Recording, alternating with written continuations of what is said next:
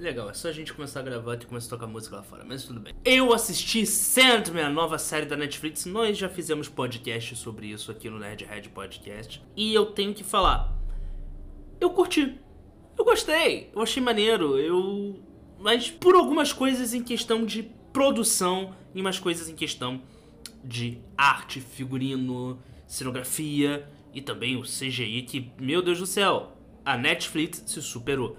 Basicamente, eles pegaram toda a verba que fazia anos que eles não usavam para construir uma série boa e tacaram em Sandman. Se bem que eles usam parte dessa verba para Stranger Things, pelo que dizem. Eu não assisto Stranger Things, mas dizem que é muito bom, então vamos lá. Eu suponho que eles fizeram a mesma coisa com Sandman. O lance é que eu não sou o, lá, o grande fã de Sandman. Eu conheço e respeito muito a obra do Neil Gaiman. Ou Gaiman, sei lá como se pronuncia. Eu li algumas histórias soltas, mas nunca foi assim, ah, oh, eu sou apaixonado por Sandman, Sandman é isso. Mas, cara, a forma que o ator, que eu esqueci até o nome agora do ator, que faz o Sandman no papel principal, ele, ele é um monarca, sabe? Ele tem uma presença de palco que você fala, caraca, mano, esse cara é realmente um... Esse cara é realmente um soberano, sabe? Esse cara tem uma presença, ele transmite essa passagem. A personagem Morte também, que apesar de só aparecer em basicamente um episódio, ela é tão bem carismática, ela é tão bem construída que você fica, caraca, eu quero mais dessa personagem. Não tem um personagem em Sandman que você fala e fala, você para e fala, não, isso tá ruim, isso não tá legal. Na verdade tem um, na verdade tem um, que é a Joanna Constantine.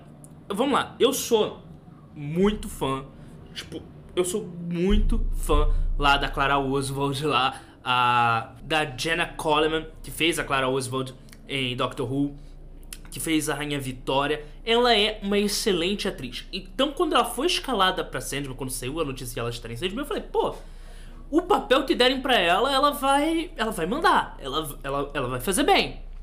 E aí fizeram uma versão de John Constantine, pegaram Constantine, mudaram o gênero dele e não fizeram nada com isso.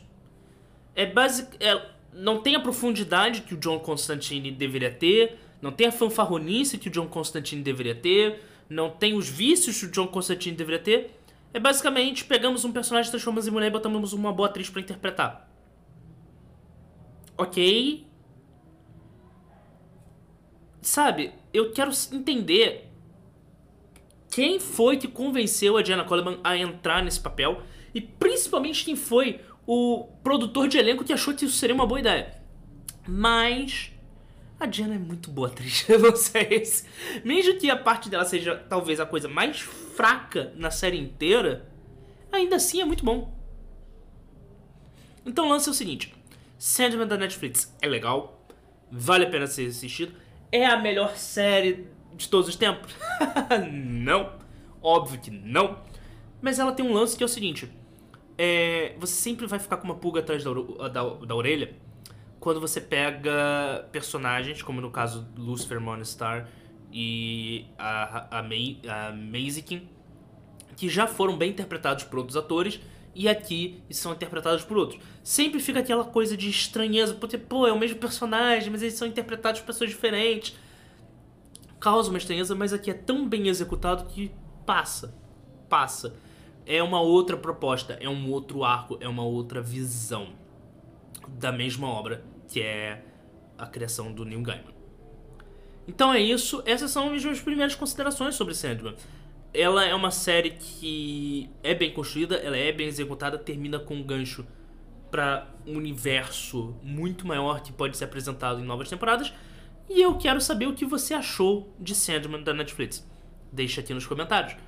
Pra, se você estiver assistindo no YouTube, temos uma playlist com várias críticas e primeiras impressões para você assistir e descobrir o que eu acho das séries. Lembrando, Sandman vale a pena ser assistido, não é a melhor série de todas, mas é muito bem executada.